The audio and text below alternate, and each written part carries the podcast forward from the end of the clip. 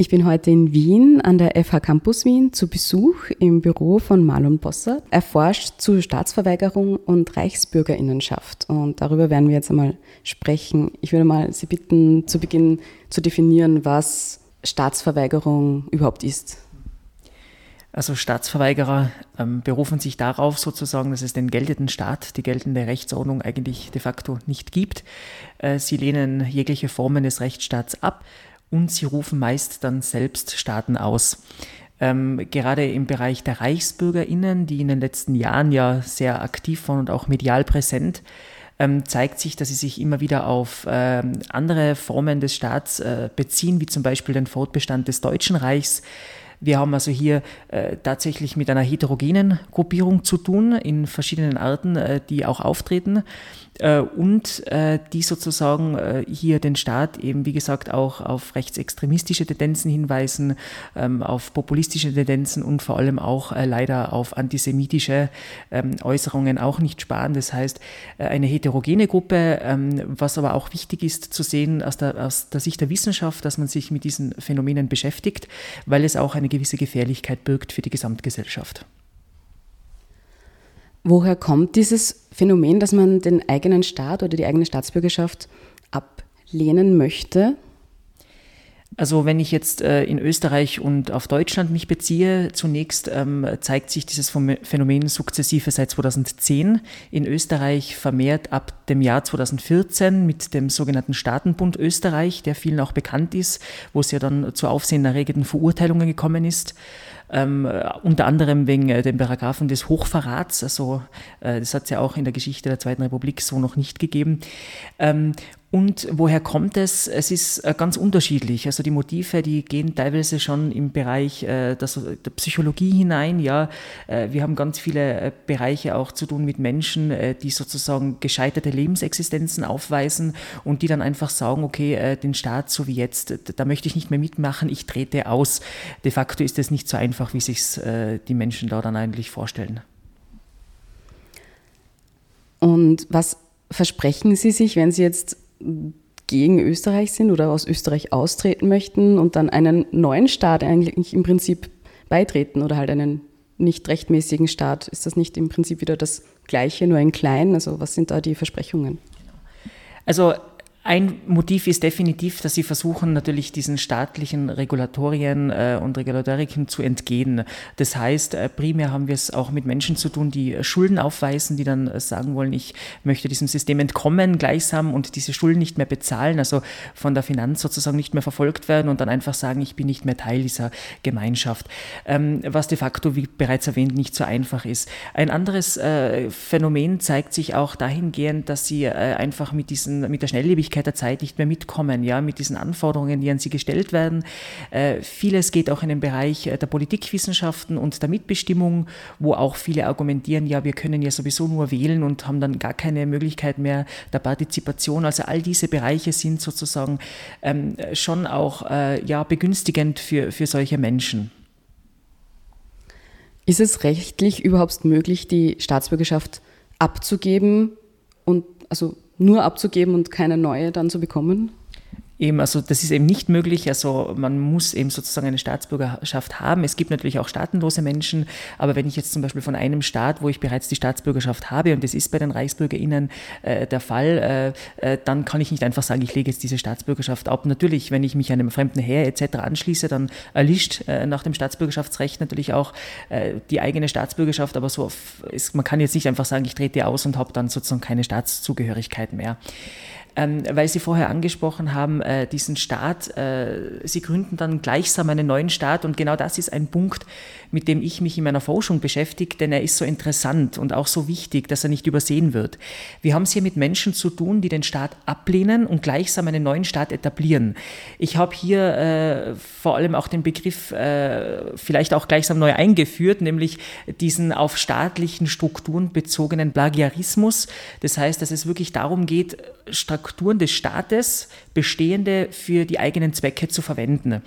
Das heißt, äh, dass man hier dann auch spricht von einer völligen Staatsablehnung, äh, ist natürlich äh, so meines Erachtens nicht der Fall, ja, weil sie beschäftigen sich mit Recht, sie schaffen neues Recht, sie setzen Verfassungen auf, eigenständige, die natürlich völlig fiktiv sind, aber wir haben es hier mit Phänomenen zu tun und ich habe mit einigen ReichsbürgerInnen in der Vergangenheit auch sprechen dürfen. Wenn man meint, man begegnet hier juristischen Laien, dann ist das nicht der Fall. Die kennen sich auch rechtlich sehr, sehr gut aus.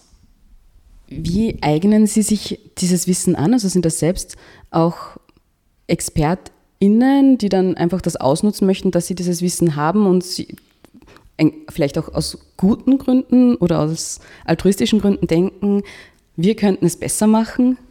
Also dieser, ähm, ja, also dieses Gefühl, man könnte es besser machen, ich nenne es Selbstüberschätzung, der ist in diesen äh, Bewegungen tatsächlich äh, sehr, sehr hoch.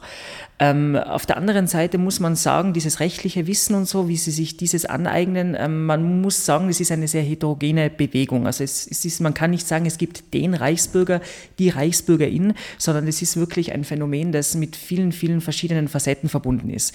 Äh, wenn ich auf ein aktuelles Beispiel Bezug nehmen darf, das wäre dieses äh, Königreich Deutschland, ein fiktives Königreich, das derzeit in kann man sagen, Deutschland existiert, ähm, äh, wo sich Menschen finden, die eigene Rechtsseminare anbieten. Wenn man sich diese Seminare anschaut, dann hat es aber sehr, sehr viel nicht mit dem klassischen Recht zu tun, was wir unter Recht verstehen heutzutage, nämlich das positiv rechtlich gesatzte Recht, sondern es geht eben um Spiritualität, es geht um Esoterik, ja, es geht ganz, ganz viel auch um Theologie, um Religionsbezüge, um Philosophie und diese Dinge vermischen sich äh, und dann kommt eben in ihrer Form neues Recht zustande. Also wenn man sich gerade die Verfassung, die ist übrigens auch online abrufbar, des Königreichs Deutschland ansieht, äh, dann sieht man schon, äh, ja, äh, da geht es dann schon um mehr und nicht nur um das klassische Recht. Werden diese Gruppierungen äh, vom Staat äh, eng beobachtet oder werden die eher ignoriert und so als SpinnerInnen abgetan? Also da muss ich auch äh, als Jurist sagen, ganz klar ähm, hat sich der Staat in den vergangenen Jahren äh, damit beschäftigen müssen. Am Beginn war es so, dass der Staat äh, diese Menschen auch abgetan hat, vielleicht als Spinner, ja, wenn man so sagen darf. Äh, man hat aber dann sukzessive seit dem Jahr 2016 gemerkt, dass das wirklich eine Gefährlichkeit hat, ja, also dass das nicht äh, nur eine Gruppierung ist, die da irgendwie äh, sich zusammentut, sondern auch eine Gefährlichkeit hat und dieses Potenzial. Es ist dann, es, man hat es in Österreich Ist man dieser Situation begegnet mit der Schaffung neuen Rechts. Also man hat äh, Straftatbestände aktualisiert. Man hat zum Beispiel im Jahr 2017 in Österreich den äh, Paragraph im Strafgesetzbuch verankert mit den staatsfeindlichen Bewegungen, um diesen Situationen Herr, äh, Herr zu werden. Ähm, natürlich muss man auch sagen, man hat es gesehen in Deutschland dann, wo äh, diese Staatsverweigerer dann nicht nur mehr sich äh, monatlich am Stammtisch getroffen haben, sondern äh, wo es dann äh, tatsächlich zu tätlichen Angriffen auf Polizeibeamte gekommen ist, äh, wo es auch äh, Anklagen gibt wegen versuchten Mordes. Also wir haben es hier mit einer gefährlichen Bewegung zu tun und das darf man nicht unterschätzen. Und diese gefährliche Bewegung, die wird noch gefährlicher. Und zwar aufgrund ähm, der Möglichkeiten der digitalen Welt. Man kann sich schneller vernetzen. Man hat eine internationale, globale Vernetzung.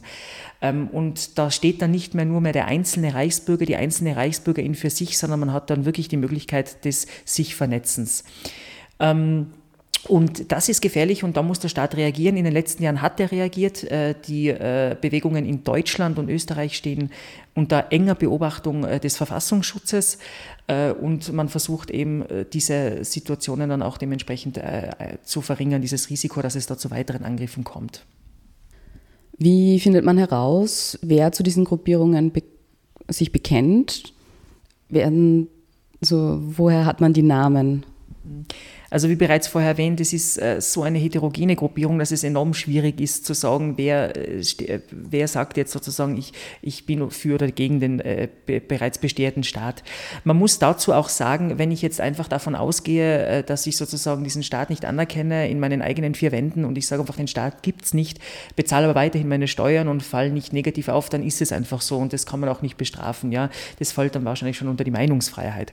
Nur äh, man sieht, man begnügt sich nicht damit, einfach dieses Wissen in den eigenen vier Wänden zu behalten, sondern man nimmt an Veranstaltungen teil, man zeigt sich vielleicht auch öffentlich wirksam. Und das hat man in Österreich in den letzten Jahren gerade im Rahmen der Covid-19-Krise gesehen, wo ja wirklich auch bei den Demonstrationen ähm, äh, nicht nur ReichsbürgerInnen mitgegangen sind, sondern auch rechtsradikale Menschen, radikalisierte Personen, ja, rechtsextremistische Personen und vor allem eben diese Mischung, die es bei den ReichsbürgerInnen gibt, macht es nicht einfach zwischen eben wirklich ReichsbürgerInnen, die sagen, okay, ich begnüge mich damit, äh, ich möchte nicht mehr Teil dieser, dieses Staates sein, ja, der Republik Österreich äh, beispielshaft, äh, sondern äh, es gibt Leute, die sagen, nein, äh, äh, ich bin auch sozusagen antisemitisch veranlagert, ja, ich bin, ähm, ich bin gegen jegliche Zugehörigkeit von, von Nicht-Österreicherinnen in diesem Staat. Also das ist eine Gruppierung, da überlappen enorm viele Dinge und das macht so gefährlich. Da birgt eben dieses Gefährlichkeitspotenzial auch der Gewaltbereitschaft.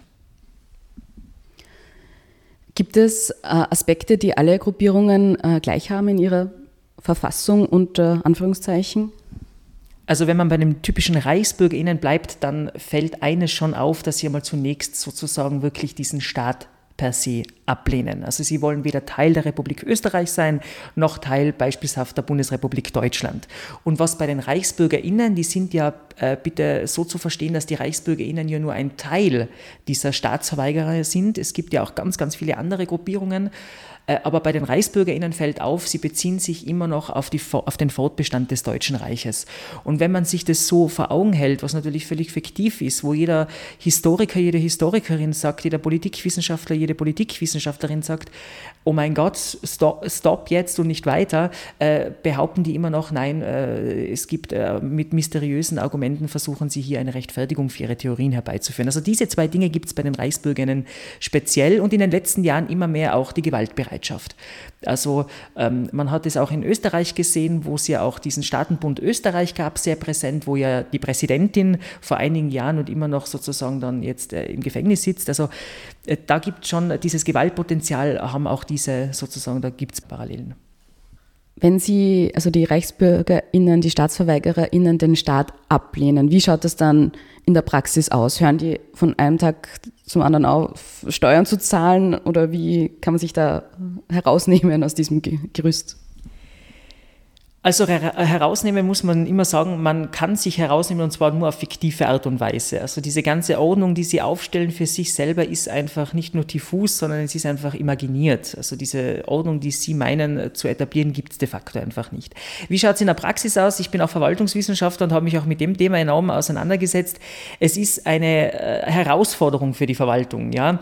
Äh, man hat es gesehen, in der Praxis schaut es so aus, die Polizei versucht eine Verkehrskontrolle durchzuführen und dann, weil eine, ein, ein, ein, ein, ein Auto vorbeifährt, das mit einem mysteriösen Kennzeichen ausgestattet ist. Das heißt, die äh, sozusagen versuchen dann eigene Kennzeichen herzustellen, diese auf die Autos anzubringen. Sie stellen eigene Pässe her, eigene Führerscheine her. Ja? Also sie versuchen sogar den Verwaltungsapparat sozusagen zu übernehmen für ihre eigenen Zwecke. Äh, und das wird natürlich schon zum Problem. Äh, auch bei Gerichtsverhandlungen, ja, also wenn man dann wirklich hier sitzt als Angeklagter, Angeklagte und man sagt, okay, äh, äh, ich erkenne dieses Gericht nicht an, ja, de facto, äh, ich erkenne die Richterin, den Richter nicht an, ja, das sind alles nur Figuren äh, und, und Ausführende, also das geht dann wirklich schon sehr, sehr weit und das wird für die Verwaltung zum Problem. Ein großes Problem ist vor allem in der Argumentation, dass sie ja den Staat teilweise auch als Firma ansehen. Also die reden dann von der Republik Österreich GmbH oder in Deutschland sprechen sie von der BRD, also Bundesrepublik Deutschland GmbH, also Gesellschaft mit beschränkter Haftung, weil sie sagen, es ist eine Firma. Die Argumentation geht dann auch in der Praxis so weit, dass sie sagen, ja, ähm, äh, der Staat stellt Personalausweise aus und das wäre eben ein Indiz dafür, dass ja die Menschen nur Personal des Staates sind. Also was natürlich, wenn man sich das terminologisch anschaut ähm, äh, und auch von der Sprachwissenschaft her natürlich überhaupt nicht stimmt, da geht es ja um die Person an sich, ja, und nicht ums Personal. Äh, aber mit solchen Sachen ist auch die Verwaltung konfrontiert äh, und man bezahlt dann halt auch gar keine Strafen mehr, ja, also man bezahlt keine Steuern mehr. Das geht natürlich dann bis zur ja, Zwangsexekution teilweise, ja. Und äh, das sind alles Dinge, die eben immer mehr sozusagen äh, die Gefährlichkeit auch hervorheben, weil sie sich eben dann meist nicht mehr damit begnügen, einfach die Steuer nicht zu bezahlen, sondern wirklich auch äh, dann gegen GerichtsvollzieherInnen vorgehen. Also da, ist es gerade in Österreich in den letzten Jahren zu spektakulären Polizeieinsätzen gekommen. Wer soll dann der Chef oder die Chefin von dieser GmbH sein? Also das klingt ja sehr nach Verschwörungsmythen. Genau, also auch das ist äh, für mich gerade als Wissenschaftler teilweise ähm, auch sehr traurig, wenn man mit diesen Themen konfrontiert ist. Es geht häufig wirklich um Hass auf andere Menschen. Äh, explizit geht es darum, dass meistens auch behauptet wird in ihren Verschwörungstheorien, äh, dass die aktuelle Regierung des Staates einfach von anderen Mächten, wie sie es nennen, finanziert wird. Ähm, man spricht hier von, vom Finanzsystem, ja, das irgendwie mit dunklen Mächten ausgestattet ist.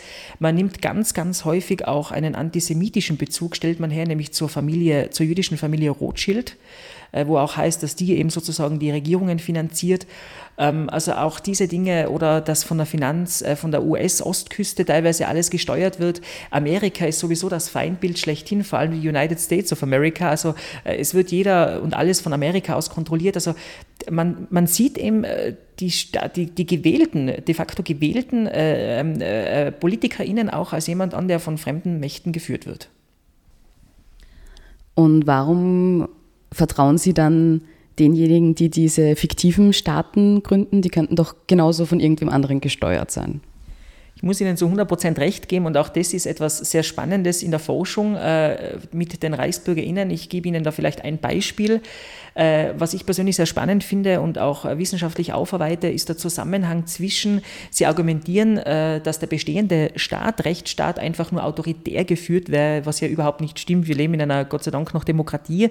Ähm, und jetzt äh, sozusagen lösen sie sich selbst oder koppeln sie sich selbst von dieser Demokratie ab, von diesem demokratischen System, beispielsweise der Republik Österreich, und unterwerfen sich dann aber einem viel autoritäreren System, nämlich äh, einem System, was dann von einer Präsidentin meinetwegen geführt wird, wo kein anderer ein Mitspracherecht hat. Also auch das ist äh, meines Erachtens ein Widerspruch in sich, ja, wo man sagt, okay, ich löse mich eigentlich von einem demokratisch ausgerichteten System los und unterwerfe mich einem völlig autoritären System, weil die Reichsbürgerinnenbewegung ist autoritär geführt. Ja, das kann man im Staatenbund Österreich sehen. Man sieht es aber auch bei dem aktuellen Beispiel des Königreichs Deutschland, äh, wo es einen König gibt, der vor einigen Jahren zum König gekürt wurde und der eigentlich jegliche Macht in sich vereint. Gibt es dann auch AussteigerInnen, die dann wie bei einer Sekte irgendwie draufgekommen sind, okay, sie sind da irgendwelchen verblendeten Ideen auf den Leim gegangen? Hatten sie da irgendwelche Kon Kontakte? Also ich kenne äh, zwei Personen zumindest, die tatsächlich AussteigerInnen sind. Äh, die haben sich auch recht gut wieder reintegriert in das System ähm, und sie haben auch selbst zugeben müssen, dass das, was diesen Weg, den sie verfolgt haben, eigentlich nicht jener Weg ist, der zum Ziel führt für sie. Äh, für viele ist es aber äh, die Endstation des Umdenkens meistens erst vor Gericht, meistens erst dann, wenn sie wirklich de facto mit einer Verurteilung konfrontiert werden. Äh, das heißt, man kann es auch leider sehr abwertend sagen, wenn man dann weggesperrt wird. Ja, also wenn man dann wirklich das Gefühl hat, okay, jetzt bin ich wirklich im Gefängnis sozusagen, es ist hier Ende, äh, dann kommt schon oft auch das Umdenken. Man muss bei diesen Situationen aber auch aufpassen, vor allem auch aus, aus äh, kriminologischer Sicht gibt es einige Studien auch, die belegen, dass man sich gerade im Gefängnis mit gleich äh, Gleichgesinnten sozusagen dann wieder äh, radikalisieren kann. Also da geht es um viel Begleitung auch. Man darf diese Menschen nicht abtun, sondern man muss das auch sehr, äh, man muss das auch aus, dem, aus, aus medizinischer Sicht vielleicht sehen, dass viele Menschen einfach auch krank sind. Ja. Und äh, wenn man ihnen hier helfen kann, dann ist das ein Schritt in die richtige Richtung. Aber es gibt AussteigerInnen, ja. Ähm, aber das hängt meistens immer davon ab, wie die aktuelle politische Lage ist. Also man hat gesehen, einen enormen Zulauf hat es dann unter den Zeiten von Corona gegeben. Jetzt auch wieder. Also die Zahlen steigen sowohl in Österreich als auch in Deutschland. Liegt an, an der Teuerung, liegt an politischen äh, globalen Problemen äh, und natürlich äh, an den Medien. Ja, das muss man auch sagen, vor allem die digitalen Medien, ja, wo man heute äh, nicht mehr ähm, sozusagen äh, etablierten Medien Glauben schenkt, ja, die wirklich journalistische Standards verfolgen, äh, sondern wo man einfach äh, sich mit YouTube-Channels äh, oder Blogs abtut und sagt, ja, das ist jetzt der richtige Weg, das stimmt. Also man sucht natürlich nach Antworten. Die Menschen suchen nach Antworten auf diese globalen Probleme und treffen dann häufig auf Verschwörungstheorien, die ihnen zumindest kurzfristig Antworten geben. Weiß man, wie viele Menschen in Österreich Mitglied von Gruppierungen sind oder selbst StaatsverweigererInnen? Wie kann man das überhaupt rausfinden? Also das sind natürlich auch, äh, hier ist ein Bereich, der auch äh, mit Vorsicht zu genießen ist. Das ist wirklich ein, ein, eine Sache des Staatsschutzes in Österreich. Ja, Staatsschutz und Nachrichtendienst, die verfolgen hier auch die Zahlen. Es gibt Studien dazu, das schwankt immer sehr. Aber man kann sagen, zu Zeiten des Staatenbunds Österreich, wo im Jahr 2014, 15, 16, wo auch die Verurteilungen noch nicht waren wegen Hochverrats der führenden Persönlichkeiten in Österreich, kann man sagen, dass Österreich tatsächlich gerade im deutschsprachigen Raum zu einem der best strukturiertesten äh, Reichsbürgerinnen-Szene gehörte. Also man hat dann wirklich diesen Staatenbund in Österreich gehabt und eigentlich in jedem Bundesland gewisse Strukturen. Zahlenmäßig kann man es in Österreich derzeit sehr schwer festmachen. In Deutschland kann man aber sagen, dass man bundesweit aktuell von über 20.000 äh, Mitgliedern ausgeht äh, und vielen von denen, was die Gefährlichkeit durchaus erhöht, haben auch einen Waffenschein.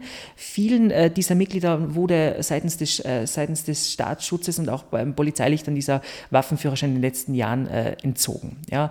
Aber es ist keine kleine Gruppe. Also man kann ja nicht sagen, es ist ein wöchentlicher Stammtisch, der sich da trifft, sondern es sind wirklich äh, Personen und, und Zahlen, wo man sagt, okay, die hätten wirklich das Potenzial hier, eine Gefährlichkeit vor allem für die, für die, für die, für die liberale Demokratie auch darzustellen. Ja? Und Bezug auf Deutschland hat es gezeigt, auch 2022 können sich vielleicht auch einige erinnern, im Dezember 2022 kam es zu spektakulären ähm, Razzien in Deutschland äh, bundesweit, wo eben äh, führende Persönlichkeiten auch festgenommen wurden. Und man muss sich das vorstellen, die haben über Jahre hinweg versucht, hier schon einen geheimen Staat aufzubauen mit Waffengewalt und was für den Staat, für den Rechtsstaat immer mehr zum Problem wird, auch in Österreich, Anhängerinnen sind auch Menschen, die sich in staatsnahen Unternehmen äh, beschäftigt sind. Das sind Polizistinnen, das sind Polizisten. In Deutschland war es eine Richterin, die hat bis zuletzt war die als Richterin tätig, ja, und äh, wäre dann als Ministerin sozusagen in, ihrer fiktiven, in ihrem fiktiven Staat vorgesehen gewesen. Also das sind Dinge, die kann man sich fast so gar nicht vorstellen. Was äh, erwarten sich gerade solche Personen, die jetzt schon für den Staat arbeiten, von äh, diesem neu ausgerufenen Staat, wenn Sie da mitmachen? Ja, es sind also teilweise wirklich, ähm, man muss sich diese, wenn man sich diese Persönlichkeiten ansieht, dann sieht man, haben sie eine Gemeinsamkeit und zwar sie neigen enorm zu Verschwörungstheorien. Also äh, das sind Theorien, wie gesagt, und es sind äh, auch wirklich, es ist nationalsozialistisches Gedankengut durchaus auch erkennbar. Äh, dieser Bezug zum Deutschen Reich, zu diesen Königen, zu diesem pompösen äh, ganzen äh, Zeug und diese Außenwirkung, das zeigt einfach, das sind teilweise Menschen und man muss es so sagen, wie es auch ist, ja, die einfach ähm, mit dem nicht leben können, dass wir in einer Demokratie jetzt leben, in einer funktionierenden Demokratie, ja. Und, und sie versuchen, äh, den Staat auszuhöhlen. Und das hat man, wenn man in die Geschichte schaut, äh, auf traurige Art und Weise ähm, lernen müssen, ja. Und ich finde es umso trauriger und umso schwieriger unseren Mitmenschen gegenüber, äh, wo wir gerade in Österreich und in Deutschland eine historische Verantwortung haben. Und wenn man natürlich hier solche Personen hat, die auch medial äh, solche Dinge sozusagen präsentieren, dann ja, schämt man sich auch als Wissenschaftler teilweise ähm, für, für solche Personengruppen. Ja. Und, äh, aber trotzdem ist es wichtig, auch, und das, das, sehe ich eben auch hier meine Habilitation dann in diesem Bereich äh, als Instrument äh, der Aufklärung, als Instrument des Auslotens für Widerspr äh, hinsichtlich Widersprüche und äh, auch äh, als Zeichen dafür, dass man sich mit diesen Themen beschäftigt. Also was ganz wichtig ist in dieser Zeit, man darf diese Gruppierungen nicht einfach als Verrückte abtun, sondern man muss sich wirklich aus rechtsphilosophischer, als juristischer, als politischer, als philosophischer, als kriminologischer und vor allem auch als psychologischer Sicht mit diesen Themen beschäftigen. Es gibt ja in Wien im Prater die, das Kugelmugel. Das ist auch ein eigener Staat, wenn Sie von dem schon gehört haben. Das wird auch zumindest ein bisschen so wie ein, wie ein Kunstprojekt auch verkauft und ist es dann eher so äh, Kleinmachen von den Problemen oder sind die weniger radikal als die anderen? Also auf Twitter ist die neue Präsidentin da recht aktiv und teilt, wie das gerade alles restauriert wird. Also ich glaube, man muss schon auch differenzieren. Also man kann jetzt nicht sozusagen jedem, der sagt, naja, ich bin mit dem oder dem nicht ganz einverstanden, äh, sozusagen sofort in ein reichsbürgerliches Eck drängen oder gar äh, sozusagen in jemanden, der was sagt, okay, der hat hochverräterische Absichten. Also da bin ich auch äh, ein Gegner davon, von diesem Schubladendenken. Ja, es ist wichtig, dass man auch diesen Fragen Raum gibt, ja, und mit den Menschen ins Gespräch tritt. Nur wo man sagen muss, es muss sich in einem rechtsstaatlichen Rahmen halten. Und diese Diskussion sieht man ja auch immer wieder. Sie haben jetzt zum Beispiel dieses Beispiel am Praterstern angesprochen.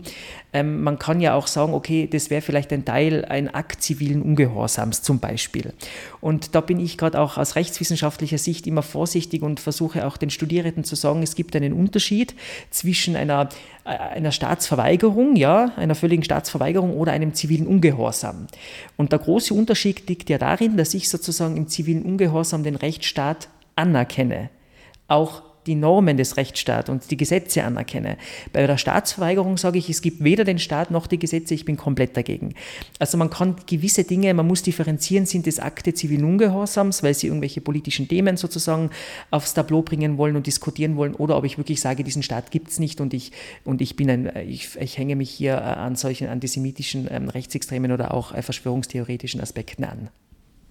Ist es so, dass die StaatsverweigererInnen dann auch äh, ihre Kinder aus den Schulen nehmen und dann zu Hause mit ihren eigenen Ideen auch unterrichten? Ja, ganz ein großes Problem, äh, weil nämlich gerade der Aspekt und der Bereich der Bildung äh, ein Instrumentarium dafür ist, diesem, äh, diesem Mechanismus der Staatsverweigerung Herr zu werden. Ja? Also gerade die Bildung, man muss anfangen in, in der Grundschule darüber zu diskutieren, was bedeutet Staat, ja? wie ist ein Staat entstanden, was ist die Aufgabe des Staats, ja? wie profitieren wir vom Staat ja? und umgekehrt. Ja? Wir sind eine Gemeinschaft. Staat sollte eine, eine, eine Gemeinschaftsstruktur sein, wo jeder in einer Win-Win-Situation schlussendlich sich befindet. Ja?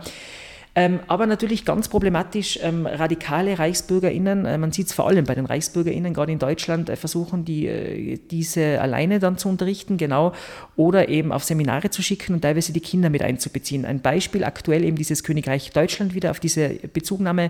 Da gibt es dann ähm, verschiedene Seminare, wo man auch die Kinder mitnimmt, ja, wo man ihnen lernt, äh, dass halt sozusagen äh, dieser Staat so oder so in dieser Form nicht existiert. Also das ist ein ganz ein großes Problem, weil gerade Kinder ähm, natürlich äh, jenen Menschen Glauben schenken, die ihnen zunächst am nächsten stehen. Und das sind die Eltern. Und wenn die auch dieses Gedankengut vertreten, dann wird es äh, vor allem für das Kind in Zukunft schwierig und äh, äh man tut eigentlich dem Kind selbst nichts Gutes dabei. Äh, das sollte man als Elternteil wissen.